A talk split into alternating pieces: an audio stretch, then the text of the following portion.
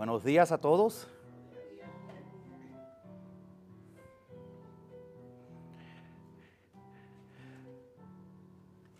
Primeramente, muchas gracias a todo el mundo que está aquí y también saludo a las personas que nos están viendo en línea. Eh, hoy en día la vida es mucho más complicada, es, es difícil eh, estar en la iglesia eh, todos los domingos, entonces eh, estamos felices, estamos felices que tenemos Víctor nosotros. Estamos, esta mañana mismo le estaba mandando un mensaje a Olivama diciéndote que la extrañamos y ahí se apareció. Eh, la vida es más complicada. Hoy en día lo- los jefes piden que la gente trabaje los domingos, eh, pero estamos agradecidos por cada persona que está aquí, de verdad.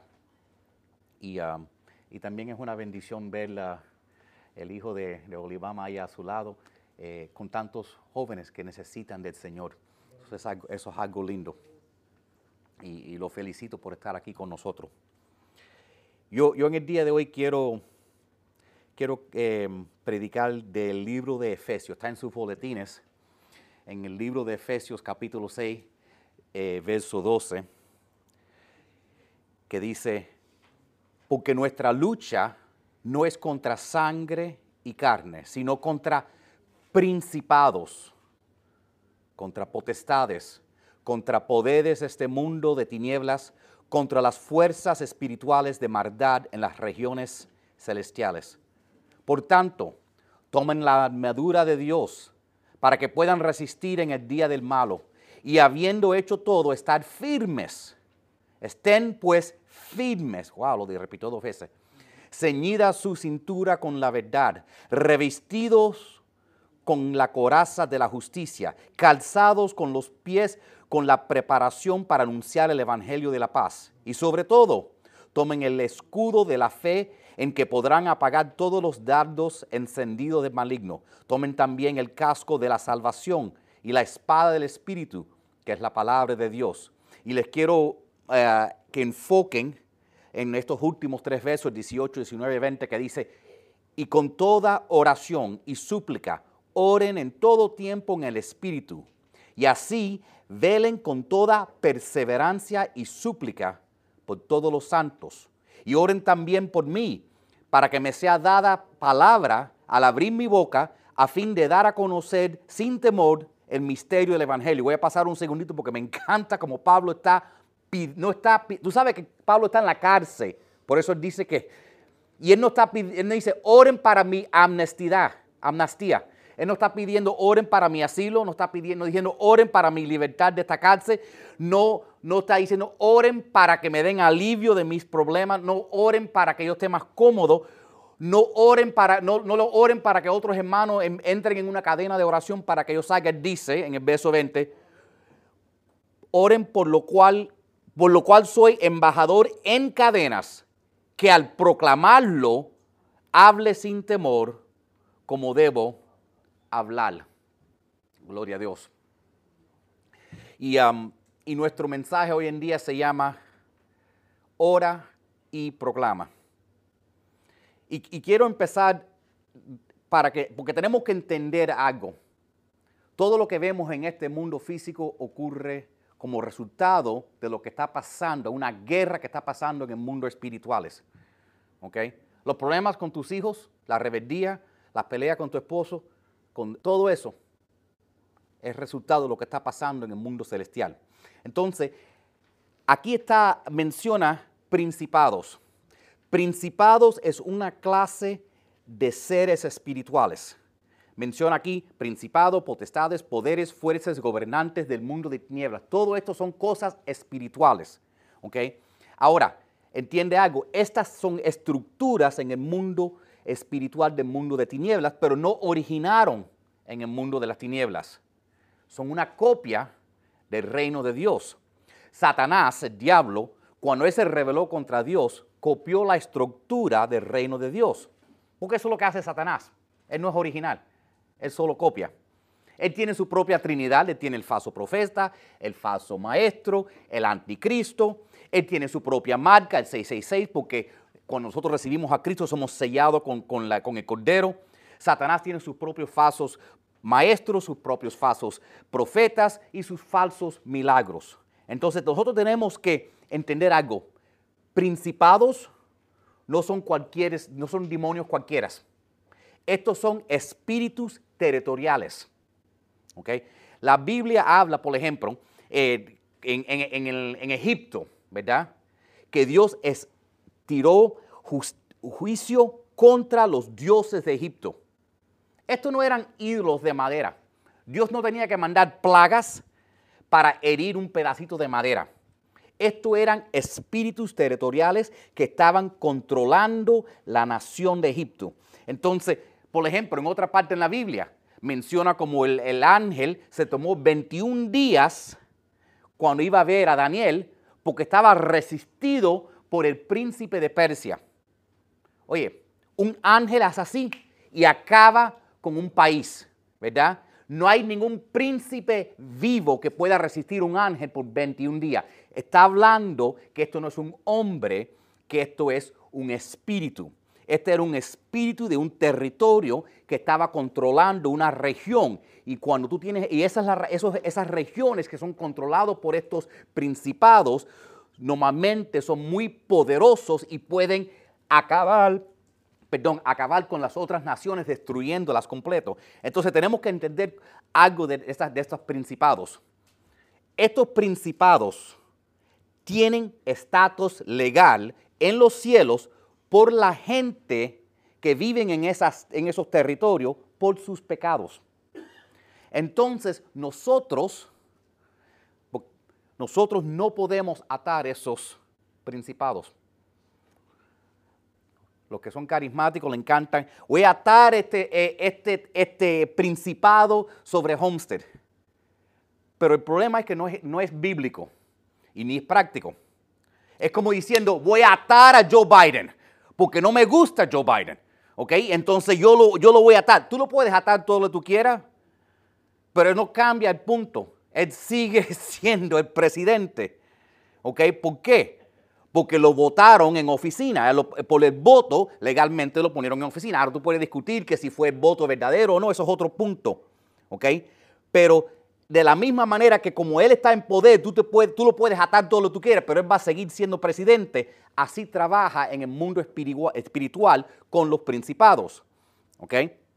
Entonces, cuando aquí Pablo nos está enseñando cómo ligar con la situación de los principados, él dice, tenemos que orar y proclamar. ¿Ok? Porque cuando nosotros oramos por la gente y, le predicamos y le proclamamos el Evangelio, entonces va a haber menos gente sirviendo ese principado que tiene derecho legal sobre esa región y en hacer eso debilitamos la fortaleza de ese principado sobre esa región.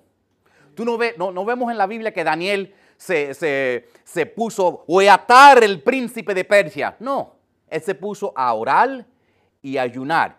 Y mientras que él hacía eso, los ángeles estaban en guerra en el segundo cielo.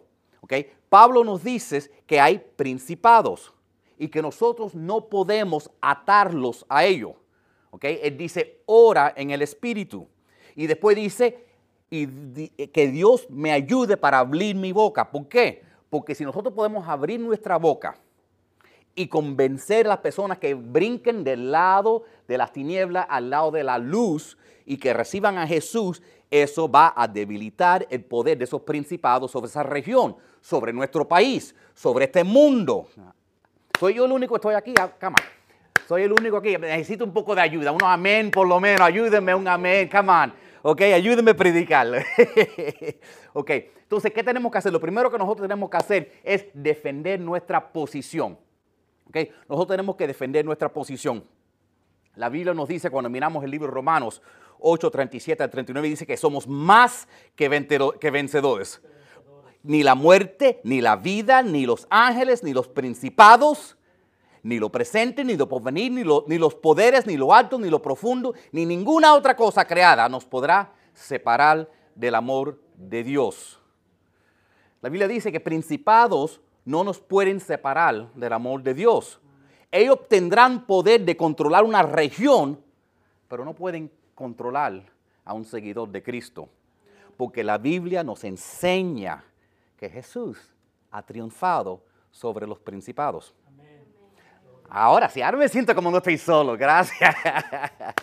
Mira, en el libro de Colosenses, capítulo 2, verso 15, dice, de esa manera desarmó a los gobernantes y las autoridades espirituales, las avergonzó públicamente con su victoria sobre ellos en la cruz. Está hablando de Jesús. Dice que Jesús vino para destruir los trabajos del diablo. El diablo está trabajando en este mundo. Ahora, lo que no dice es que destruyó el diablo. El diablo todavía está en control de este planeta. El diablo todavía está en control. Pero habrá una batalla final donde el Señor derrotará a todos esos principados. Pero hasta ese momento, nosotros, nuestras familias, nuestros seres queridos, estamos viviendo en territorio del enemigo. Y nosotros que estamos aquí mismitico ahora en la iglesia, estamos en rebelión contra el enemigo que está en control de este planeta. Y la forma en que nosotros dirigimos esta rebelión no es con espada, no es con ejército, no es con pistolas o ninguna arma. Como cristianos, nuestra posición ante todo tiene que ser espiritual. Nosotros luchamos en nuestras rodillas. Peleamos de rodillas y peleamos con nuestras bocas. Y yo no estoy hablando de ponernos políticos, estoy hablando de proclamar el Evangelio, las buenas noticias. Pablo dice que hay una guerra espiritual que está pasando y que nos mantengamos firmes y que defendamos nuestra posición. Él no dice que peleamos. ¿Ok? Defende nuestra posición. Nosotros, si dejamos, el diablo quiere quitarnos nuestros hijos, quitar nuestras hijas. ¿Ok? El diablo quiere destruir nuestras familias. El diablo quiere acabar con todo lo bello que Dios ha creado porque hay una guerra que está ocurriendo. Y la primera responsabilidad que nosotros tenemos en esta guerra es mantenernos firmes en nuestra posición, mantenernos firmes y defender quién nosotros somos en Jesucristo. Defender y mantenernos firmes en lo que Él hizo en la cruz. Amén. Nosotros tenemos que mantenernos firmes y defender lo que Él dice de quién Él es, de quién es Dios, de quién es Jesús, de quién es el Espíritu Santo. Nosotros tenemos que mantenernos firmes y defender su palabra. Nosotros tenemos que mantenernos firmes y defender todo lo que la Biblia dice de lo que está por venir en este mundo. Amén. La Biblia dice que tenemos que, nosotros tenemos que mantenernos firmes. Nosotros tenemos que mantener nuestra posición. Toca a tu vecino, dile, mantente firme y defiende tu posición. Porque el mundo te va a empujar. Te va a decir que esa, Biblia es una, es una colección de fábulas. Van a estar ahí leyendo el Wall Street Journal y decirte, yo no creo en eso porque fue escrito por hombres. Esto es la verdad, el Wall Street Journal, porque fue escrito por hombres. La segunda cosa que tenemos que hacer es ponernos nuestra armadura. La armadura de Dios. Él no dijo, agarra una espada. No, él, no dijo, tomen sus armas y ejercen su segunda enmienda. Él dijo que nosotros tenemos armas espirituales. Porque no estamos ligando una guerra física, es una guerra espiritual. Y para todos los que tengan sus armas, que Dios te bendiga. Espero que las sepas usar, ¿ok? Pero lo que Dios quiere que hagamos es que usemos nuestras armas espirituales. Y, tristemente aquí en América muchas veces lo que preferíamos luchar con armas de verdad en vez de usar las armas espirituales y nosotros tenemos que entender que tenemos que ponernos nuestra armadura espiritual. Escúchame, tú no, tú no tienes que merecer esa armadura de Dios, pero tampoco automáticamente se te pone. ¿Ok? Tú simplemente, tú tienes que ponerte la armadura de Dios, tú tienes que decidir vestirte espiritualmente. Y me encanta, la, como Pablo dice aquí, eh, que, que, está hablando que estamos en una guerra espiritual y que estamos en contra principados y poderes. Y, está hablando de que cómo luchamos es con oración y suplicación y todo diferentes clases de oración, como orando en el espíritu, orando con perseverancia. Y, y, básicamente dice que nosotros tenemos que entrar en una oración intensiva, urgente, ferviente, una oración en fuego, como, como, como el día de Pentecostés, una oración apasionada. Y, y, y, a veces cuando, cuando nos ponemos así, a veces hacemos gente incómoda. Porque estoy hablando de la clase de oración que sigue. Estoy hablando de la clase de oración que dice, yo no acepto, no, mis hijos no van a caer en las drogas. No, mi familia no se va a romper. No, mis hijos no van a ser en rebelión. Yo no voy a aceptar, no. Yo, no, yo estoy hablando de la clase de oración que no digo, será lo que será. Yo estoy, hablando de la clase de oración, dice que no me importa lo que me dice en la escuela, no me importa lo que dice todo el mundo, no me importa lo que dice la cultura. Si Dios lo dijo, lo resuelve y yo me mantendré firme. Esa es la clase de oración. Esa es una oración de perseverancia. Y cuando tú estás orando y dices, yo no voy a parar de orar hasta que algo pase. Amén. Punten eso, perseverancia. Porque nosotros tenemos que orar y suplicar con esa perseverancia. Y, esto, y, voy a enfocarme en eso, es la oración de perseverancia. Y Pablo nos dice cómo orar. Él dice, ora y, suplica en el Espíritu, vigilando con toda perseverancia.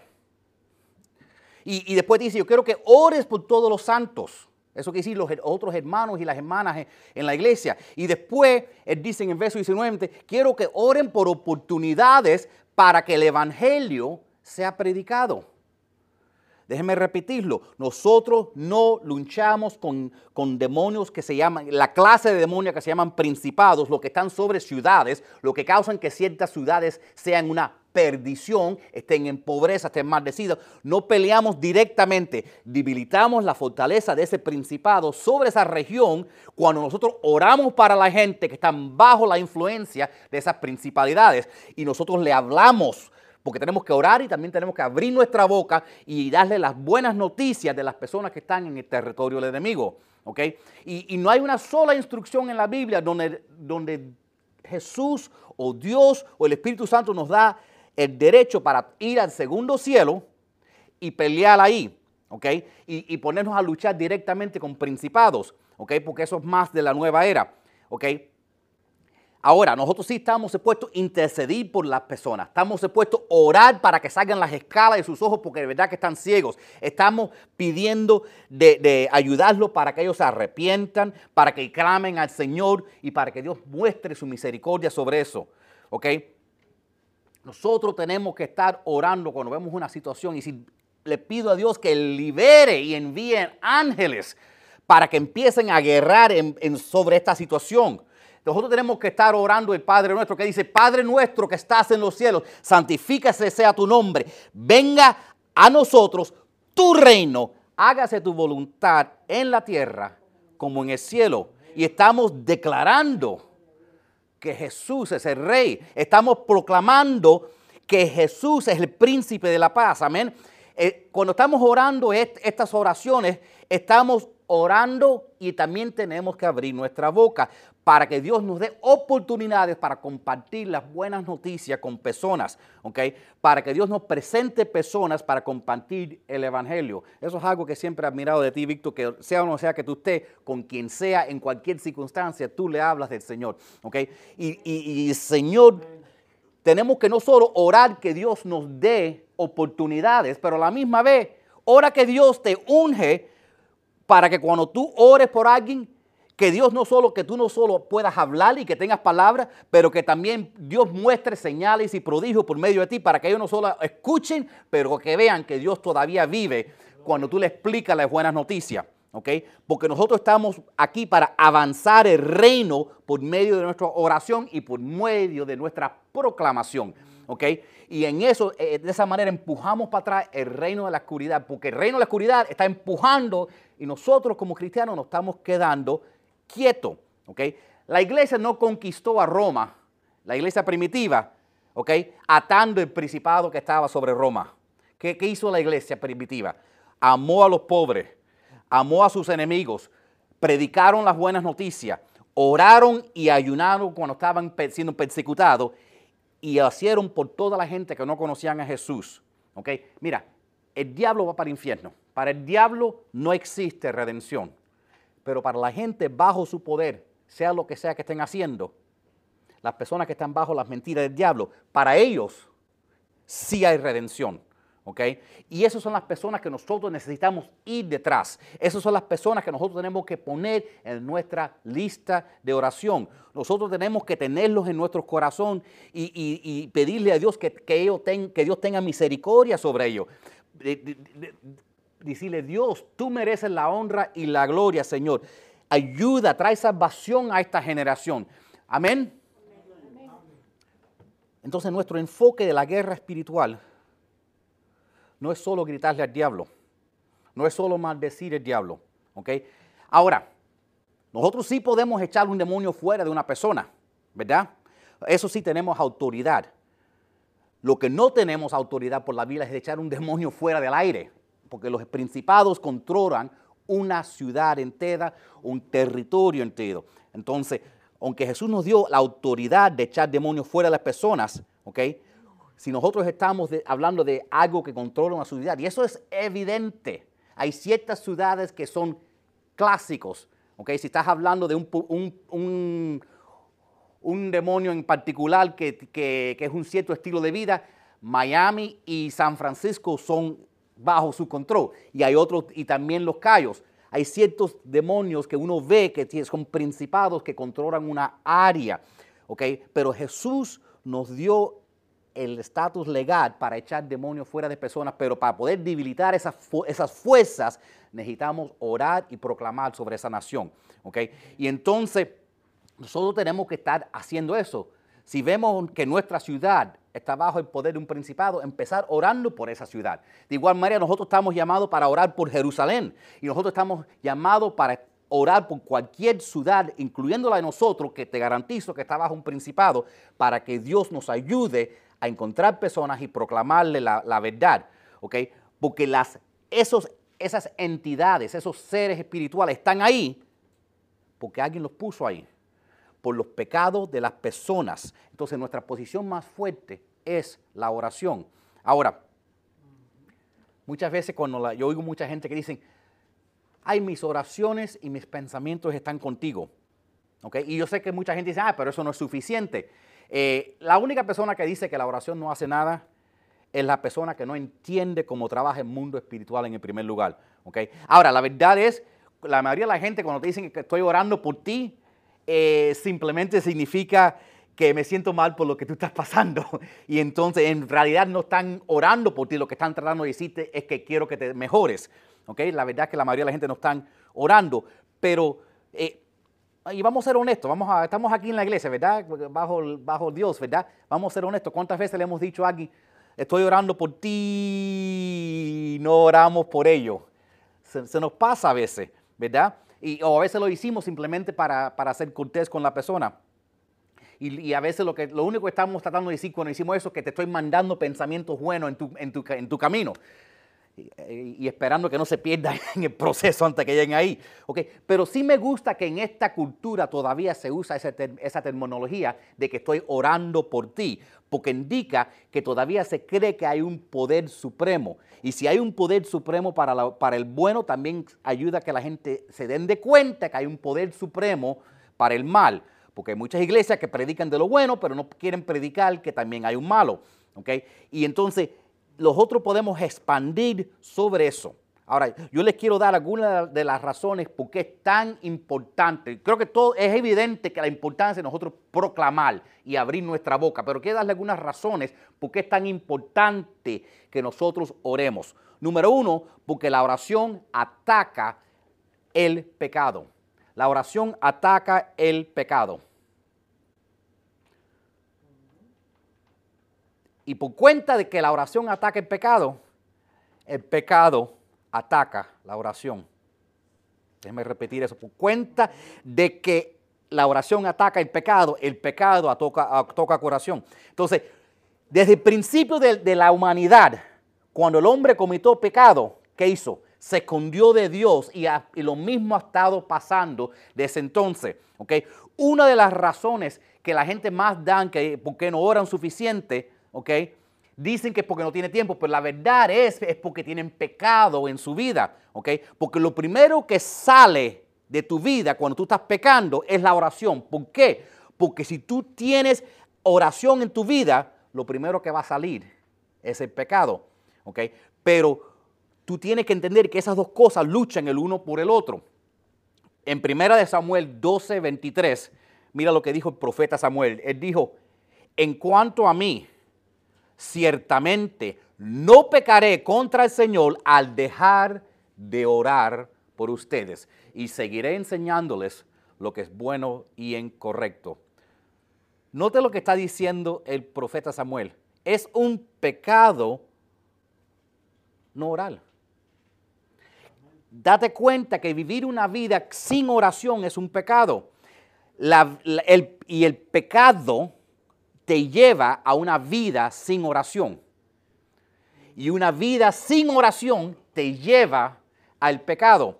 La única manera que nosotros como iglesia vamos a poder combatir contra, contra, las tendencias pecaminosas y nuestros deseos y nuestras pasiones sobre la carne que todos tenemos, ¿ok? Es que empezar a orar más, ¿ok? Y mucha gente dice, bueno, cuando yo mejore mi vida voy a poder orar más. Entonces cuando entrar más, en oración, es como yo decir, después que pare de crecer mi pelo, voy a empezar a ir al barbero más frecuentemente. No, tú no vas al barbero de cuando no te hace falta cortarte pelo, vas al barbero para que te corte el pelo. ¿ok? No vayas a Dios después que te hayas limpiado tu vida, porque tú vas a Dios porque Él es el único que, es, que tiene eh, el poder y es capaz de ayudarte a limpiar tu vida. Entonces, por eso todos, sea lo que sea nuestra condición, necesitamos entrar en oración. Aún la persona que tú te encuentres en la calle que está en pecado necesita empezar a orar. ¿Ok? Todos necesitamos entrar en nuestro lugar secreto y empezar orando, aunque si todavía estemos luchando con un pecado. Porque el pecado, el pecado, todo pecado quiere exprimir la oración fuera de tu vida. Porque la oración va a exprimir el pecado fuera de tu vida. Cuando tú, amén, cuando tú estés orando y pecando, las dos cosas no pueden vivir juntas por mucho tiempo en el mismo corazón. Uno de los dos va a ahogar el otro. Algo que escribió el poeta John Bunyan. El poeta John Bunyan escribió, la oración hará que el hombre deje de pecar.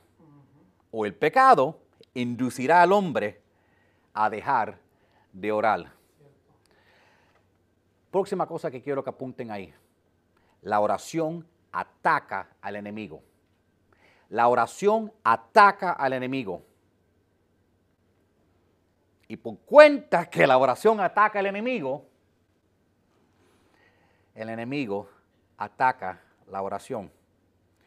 Ahora, la oración en sí no es, una, no es un ataque directo con el diablo, pero es una estrategia que nosotros podemos usar para posicionarnos nosotros en, nuestro, en nuestra guerra contra el enemigo. Porque aunque tú no estés orando directamente en contra del diablo, si tú estás hablando con Dios y estás hablando de las obras del diablo, entonces Dios se va a involucrar en tu vida. Y entonces, en, cuando Dios se involucra, indirectamente ataca al enemigo. Y tú sabes lo que... Entonces, el diablo sabe eso. Entonces, el diablo va a atacar tu vida de oración. Porque él sabe que si tú, ya cuando llegan las oraciones a Dios, ya no puede hacer nada. ¿Ok? Recuérdate la historia de Daniel, ¿verdad? Había una ley que pasaron, que no se podía orar a más nadie que al rey. ¿Por qué? Porque el enemigo quería exprimir y sacar oración de la vida de Daniel. Y me encanta lo que Daniel dijo. No me importa. Voy a orar de todos modos. ¿Ok? Y yo sé que han sacado la oración fuera de las escuelas. Pero tú sabes qué? El gobierno no puede sacar oración fuera de tu casa. Y, la y el gobierno no puede sacar la oración fuera de, esta iglesia. ¿Ok? Y, y el Señor dijo, Jesús dijo, esta casa, mi casa será llamada casa de oración. ¿ok? Y nosotros no tenemos, a veces quizás estamos peleando y luchando y firmando eh, peticiones para que te regresen la oración a la escuela. No tenemos que esperar por eso, porque el gobierno no nos puede parar de orar a nosotros cuando nosotros estemos aquí o allá, ¿ok? ¿Ok? Nosotros tenemos, tenemos que orar más, ¿ok? ¿Por qué no oramos más en nuestras casas? ¿Por qué no oramos más en la calle? ¿Por qué no oramos más en cada oportunidad que se nos presente de orar? Si yo estoy en un restaurante, yo oro de tal manera que la gente en el restaurante sepan que yo estoy orando. Lo hago en el trabajo, donde quiera que voy, para que vean que yo no tengo temor orar en público. ¿Ok? El enemigo odia la oración, porque la oración lo ataca a él. Y como te dije, ya cuando tu oración llega a Dios, ya es too late, ya el diablo no puede hacerle nada, ¿ok? Y entonces Él tiene que pararte antes de que tú le hables a Dios. Y Él va a hacer todo lo que puede para convencerte a ti en tu corazón con tus propios pensamientos que estás muy ocupado, que no tienes el tiempo, que no sabes qué decir, que eso es solo para la gente de religión, ¿ok? Que la oración es como una muleta para los débiles. Cualquier mentira que tú hayas escuchado que fue sembrada para el diablo, ¿ok? Porque la única persona que gana cuando tú no estás orando es el diablo, no Dios. El mundo este no recibe ningún beneficio de, de nosotros tener una vida sin oración. Pero una vida llena de oración cambia este mundo. El, el pastor John Piper dijo lo siguiente. Él dijo, hasta que sepas que la vida es guerra, no puedes saber para qué sirve la oración. Amén. También la oración ataca la carne. La oración ataca la carne. Y por cuenta que la oración ataca la carne, tu carne ataca la oración. Entonces no, no, es solo que la oración ataca el pecado, no es solo que la oración ataca el mundo de las tinieblas, pero la oración ataca tu carne y por eso tu carne ataca la oración. Y, y, una de las razones número uno en que nosotros no oramos es porque no nos sentimos como orar, ¿verdad? Para ser honesto, no es porque no sabemos qué decir. Porque si yo estuviera en un avión y el piloto dice, eh, vamos a chocar y morirnos. Yo digo, ¡ay Dios mío! ¡Sálvame! no tengo que pensar en qué oración le voy a decir al Señor. ¿Verdad? Y tú sabes qué? Cuando un policía te para, cuando estás manejando y el policía te para, en ese momento aprendes a hablar en lenguas. En ese momento empiezas orando en el nombre del Padre, el Hijo y el Espíritu Santo. Ato al policía, ato la ley, me arrepiento. Y si eres católico, empiezas orándole a María, a Pedro, a todos los santos. El que esté escuchando empieza orando para que tal que el policía no te, deje, te, ir en ese momento. ¿Ok? Sabemos orar. Sabemos orar. Lo que no tenemos la, la motivación. ¿Ok? Y, entonces nosotros tenemos que orar aún cuando no nos sentimos orar. Cualquier momento que nosotros tenemos una oportunidad para orar, tenemos que orar. Tenemos que orar aún cuando no nos sentimos como orar. ¿Sabe por qué? Porque es peligroso mantenernos en una condición cuando no estamos orando. Si tú te sientes como orar, ora, siempre aunque si sea a las 2 de la mañana, si tú te despiertas y por alguna razón sientes que debes estar orando, ponte a orar. ¿Ok? Y si no te sientes como orar y estás despierto, ora de todos modos. ¿Por qué? Porque cuando tú, em, tú no le quieres dar a tu piel un chance que siga reinando sobre tu vida, ¿ok? La piel siempre va a ir en contra de tu vida de oración. Ponte a orar, trata de orar 10, 15, 20 minutos, a ver qué rápido tu piel te dice, estoy cansado, me duele la rodilla, me duele la espalda, me duele el cuello, tengo sueño. El cuerpo lucha contra la oración. El momento que tú empiezas a orar, porque el momento que tú empiezas a orar, estás sujetando tu carne bajo el espíritu. ¿Ok? Y el momento que tú tienes una vida libre, que no, que no tiene oración, tu piel tu carne empieza a, alimentar todos tus deseos que tú sabes que están mal. y, la verdad es que muchas de las derrotas en nuestras vidas no son el resultado directo del diablo, son el resultado de una vida donde no estamos orando como debemos estar orando. Amén. También quiero que apunten ahí que la oración ataca las malas circunstancias. Yo quiero que sepan que hay personas en esta iglesia por cual debemos estar orando, pero a lo mejor son por malas circunstancias. Porque yo veo que a veces cuando las personas tienen malas circunstancias, paran de venir. Entonces yo creo que la, yo sé que la oración ataca las malas circunstancias, pero ¿sabe lo que yo, lo que me he dado de cuenta? Que las malas circunstancias atacan la oración también. ¿Ok? Con alguna gente no es que no oren porque están vagos, no es que no oren porque no saben qué decir, es porque tenieron una experiencia mala con la oración. Y esa experiencia los dejó desilusionados y se rindieron en la oración. Quiere decir que empezaron a orar por algo y no ocurrió. Oré por mi mamá y no se sanó. Oré por ese niño y no se puso mejor. Entonces, ¿cuál es el sentido de la oración? Si la oración no cambió a nada. Y a, veces te sientes como si, te poniste a orar y la situación se puso peor. Yo oré y nada ocurrió. ¿Por qué hacerlo? Entonces lo que ocurre es que el diablo, si no puede usar tu carne, si no te puede poner a pecar, empieza usando una mala experiencia para atacar tu vida de oración porque Él sabe que si Él puede traer una situación y tú no puedes sobrepasar esa situación por el misterio de por qué Dios no te la contestó, ahí vas a dejar tu oración, te vas a quedar estancado en ese pasado. ¿Ok? Pero si tú sigues orando, si tú pisas por encima, si tú te das cuenta que algunas oraciones no van a ser contestadas ahora o quizás va a ser un misterio, te vas a dar de cuenta que la oración sí cambia las cosas. Te estoy, de que los quiero animar que no dejen que una mala experiencia te detengan de orar. Jesús oró tres veces. Padre, que esta copa pase de mí. Y Dios no le contestó. Dios y siguió orando en la cruz. Padre, ¿por qué me has desamparado? Dios no le contestó y siguió orando. Padre, perdónalos porque no saben lo que están haciendo. A veces Dios va a escuchar tus oraciones y te va a sanar, te va a liberar, te va a dar lo que tú necesitas. Y otras veces no va a ocurrir. Pero sí te voy a decir una cosa y te lo prometo.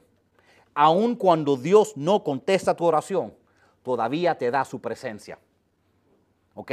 Aun cuando Dios no contesta tu oración, mis amigos que me están escuchando, Dios todavía cambia otras cosas en tu vida, aunque tú no te des cuenta. No te rindas en tus oraciones simplemente porque Dios todavía no se ha movido en tu vida. Porque Dios sí se quiere mover en tu familia. Dios todavía sí se quiere mover en esas circunstancias. Dios quiere hacer un cambio en tu clima, en tu ambiente por medio de tus oraciones. No dejes que una experiencia negativa donde las cosas no salieron de la manera que tú estabas esperando te pare de orar. ¿okay? A veces ni sabemos por qué es lo que debemos estar orando. ¿okay? Y a veces hay cosas en el mundo espiritual que no podemos completamente entender. Y esa es la razón que es tan importante orar y orar y orar y orar y no cesar de orar. Amén.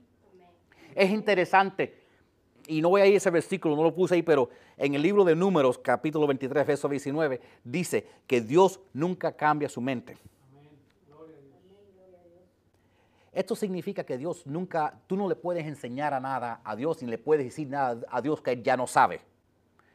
Pero al nivel de que de la interacción de Dios con la humanidad, de nuestra perspectiva, no de la perspectiva de Dios, de la perspectiva de nosotros aquí, Dios sí cambia su mente. ¿Ok? No estoy, no del, Dios ya sabe lo que va a hacer. ¿Ok? Dios ya sabe lo que va a hacer antes que lo haga. Pero Él reacciona a nuestras peticiones. Y Él cambia situaciones. Y cuando la situación cambia, Él responde. Abraham oró por Sodom. Yo sabía que no habían 10 gente. Pero le dijo, si yo encuentro 10, está bien. No la destruyo. ¿Ok? Pero tú, pero ¿qué pasó con Jonás? Yo sabía que ellos iban a arrepentir, pero Jonás tuvo que ir y proclamarlo. ¿Ok? Dios no cambia. Y la oración no es que cambie la mente de Dios, pero tú tienes que ser el entendedor para que las cosas cambien aquí en la tierra por medio de Dios. Amén. Y últimamente, la oración ataca la pasividad. Que esto es grande.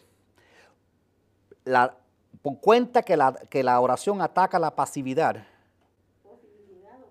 Pasividad, como ser pasivo. El que no habla español bien soy yo. Pasividad, ser pasivo. Que significa, bueno, lo que significa es que lo que será, será. Dios es soberano. Él va a hacer lo que Él quiere hacer de todos modos. No hay nada que yo necesito hacer. ¿Tú sabes? Eso es lo que significa. ¿ok? Y como nosotros como cristianos no podemos tener una, una postura pasiva hacia la vida. ¿Ok? Las escrituras no nos dicen a nosotros como cristianos que estamos supuestos a ser pasivos. ¿ok? No es como si Dios lo dijo, eh, así va a ser, no hay nada que yo tengo que hacer. Yo voy a sentarme en el sofá y comer Oreos toda la tarde y ponerme a ver videos de YouTube. Esa no es la posición por cual Dios nos ha llamado a nosotros. En Mateo 11, verso 12, y ese sí lo tengo ahí, dice, desde los días de Juan el Bautista hasta ahora, el reino de los cielos sufre violencia y los violentos lo arrebatan. ¿Sabes lo que significa eso?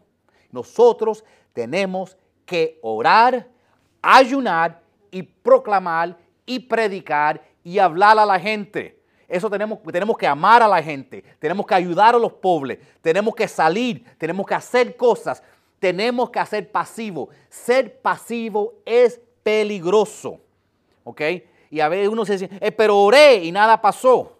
La Biblia dice, sigue orando, sigue orando con, perseverancia pero se lo pedí a Dios y nada pasó. Parece que es la voluntad de Dios.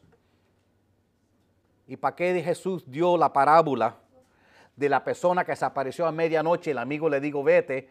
Y el hombre siguió insistiendo hasta que se lo dieron. Y no dio una sola parábola, después dio la otra parábola a Jesús de la viuda que fue al juez y que, y que por ella rogarle tanto al juez, no porque el juez era bueno, pero el juez para callarla le contestó, Ahora, tú y yo no somos viudas. Somos, somos la novia de Cristo.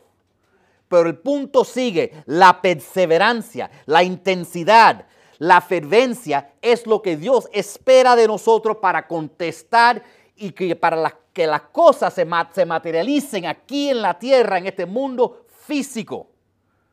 ¿Sabes lo que, lo que pasa? Muchos de nosotros damos a luz cosas en oración pero lo abortamos debido a nuestra pasividad. Lo nacimos, pero no lo cargamos. Oramos y nos rendimos. Le pedimos a Dios por nuestros hijos y las cosas se parecen a poner peor. ¿Por qué? Porque hay guerra espiritual. Entonces déjenme parar de orar porque están peleando conmigo. No, no pares. No, no, no, no.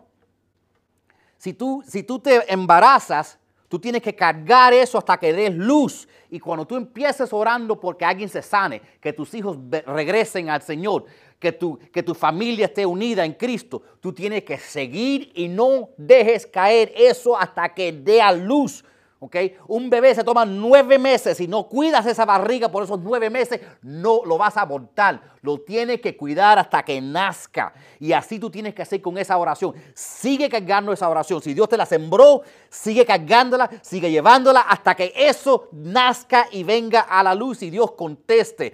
Porque cuando tú sigues orando así, eso va a hacer que ese rompimiento venga en tu vida. Tú tienes que orar hasta que llegue al fin y eso que amanezca. Tú tienes que orar y si yo no paro orando hasta que algo pase. Tienes que perseverar. Tú tienes, y, si te estás hablando a alguien, no pares de hablar. Yo voy a hablarte, hablarle, hablarle, hablarle hasta que algo pasa.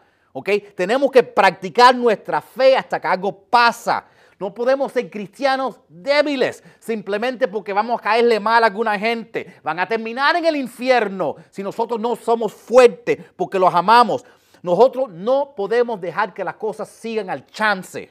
Hemos dejado ya como, unas, como cristianos mundiales demasiado al chance. Y la verdad es que el mundo está esperando para nosotros. La Biblia nos dice en Segunda de Crónicas, capítulo 7, verso 14, Dios hablando, dice que, pero si mi pueblo, que lleva mi nombre, se humilla y ora, busca mi rostro y se aparta de su conducta perversa, yo iré desde el cielo, perdonaré sus pecados y restauraré su tierra. Hay guerras en este momento eh, que estamos escuchando, que estamos a punto de entrar en la tercera guerra mundial. Pero tú sabes qué? Dios no está esperando en NATO. Dios no está esperando en Biden. Dios no está esperando en la Casa Blanca. Dios está esperando en tu casa que empiece orando. Dios está esperando en mi casa que empiece orando. Dios está esperando en esta casa de oración que empiece orando. Eso es lo que va a cambiar las cosas. El pastor Miles Monroe dijo lo siguiente. Él dijo, Dios le ha dado a la humanidad licencia terrenal para la interferencia celestial. Lo sepas o no, Tienes la autoridad para cambiar el mundo a través de la oración. La, iglesia que ora es lo único que puede afectar la dimensión de las cosas que no se pueden ver. Entonces yo los quiero animar a todos que tomen ventaja de esta herramienta, de esta espada, de esta armadura que Dios nos ha dado, de esta táctica espiritual que tenemos para orar sobre nuestras familias, orar sobre nuestras carreras, orar sobre nuestras finanzas, orar sobre nuestra salud, orar sobre todo en nuestra vida. Nuestro negocio, nuestro oficio es la oración. No deje que este mundo te convence que no es suficiente orar. No, orar no es lo único. Hay que también tomar acción y hay que hablar. Pero es lo principal, es la fundación porque la oración te lleva a predicar, a proclamar. La oración te lleva a practicar tu fe. La oración te lleva a vivir tu fe, a hacer obras de caridad. La oración es la fundación de nuestra iglesia. La oración necesita ser la fundación de nuestras familias. La oración necesita ser la, fundación de nuestros matrimonios. Y sobre esa fundación de oración es que podemos construir lo demás. Porque si esa no es la fundación, estamos edificando sobre la carne. Y, si estamos en una guerra espiritual, no podemos usar métodos humanos y físicos para ganar esa guerra. Por eso los quiero animar. Y, también a los que nos están viendo en, por línea. Y todos los que estamos aquí. Que cada vez que tú puedas, ores ores. Yo a veces, a lo que he hecho? Algunas cosas que yo he hecho. Número uno es que en mi cuarto cogí, una silla y la metí al lado, la puse al lado de mi cama. Para cuando estoy durmiendo, primero cuando entro a, mi cuarto veo la silla y esa silla me recuerda que Dios está ahí. Que Dios está conmigo. Yo le digo, y me recuerda hablar con Dios. Cuando estoy durmiendo y me viro y veo la silla, hola Dios, tú estás conmigo. Cuando tengo una pesadilla, me recuerda, tú no estás solo. La otra cosa que yo hago eh, yo cojo un alarma y lo pongo para que cada 20 minutos me recuerde a parar y darle gracias a Dios y orar. Hazlo a propósito, porque si no vas a levantarte y decir, hoy voy a hacer un día de oración y te vas a acostar a dormir. Mañana va a ser un día de oración y se te va el día. Porque todo está en contra de la oración. Entonces tenemos que hacerlo a propósito. Y yo sé que hay una guerra en, en Ucrania. ¿ok? Pero también hay situaciones en nuestras propias casas que nosotros tenemos que estar orando por. Porque mientras Rusia está avanzando, invadiendo Ucrania, para muchos de nosotros, las drogas están invadiendo nuestras casas. la falta de fe, el ateísmo está invadiendo nuestros hijos. El cáncer y, y otras enfermedades están invadiendo nuestros cuerpos. Y para otras personas la depresión y la ansiedad están invadiendo nuestras mentes. Entonces nosotros tenemos que luchar y darnos cuenta que esto es una guerra. Y por eso yo los quiero animar, que hay esperanza. Hay esperanza y hay poder en la oración. Jeremías 33, 13, 33, 3, el último versículo que les voy a poner aquí hoy. Dice, el Señor dice, llámame a mí y yo te responderé y te, y te contaré secretos grandiosos e imaginables que tú no conoces. Dios está esperando tu llamada. Dios está diciendo, me llamarás. Dios está diciendo, te pondrás de, rodillas y hablarás conmigo. Dios está diciendo, te humillarás y me pedirás que yo te ayude. Dios te está diciendo, ora. Dios está diciendo, clama a mí. Dios está diciendo, ora con, órame, ora a mí, como tú sepas, con, las palabras que tú tengas, pero que sea con pasión. Ora, ora, órale a Dios con tu intensidad que tengas, con tus lágrimas, con, tu corazón roto, con cada fibra que tienes de tu cuerpo. Dios va a escuchar tus oraciones. Tú no tienes que ser un profesional, lo que sí tienes que ser apasionado. Y te prometo que Dios va a escuchar esa oración y va a derramar sobre tu vida y sobre tu familia un avivamiento que va a tocar no solo tu vida, pero el mundo en tu alrededor. Amén. Gloria a Dios.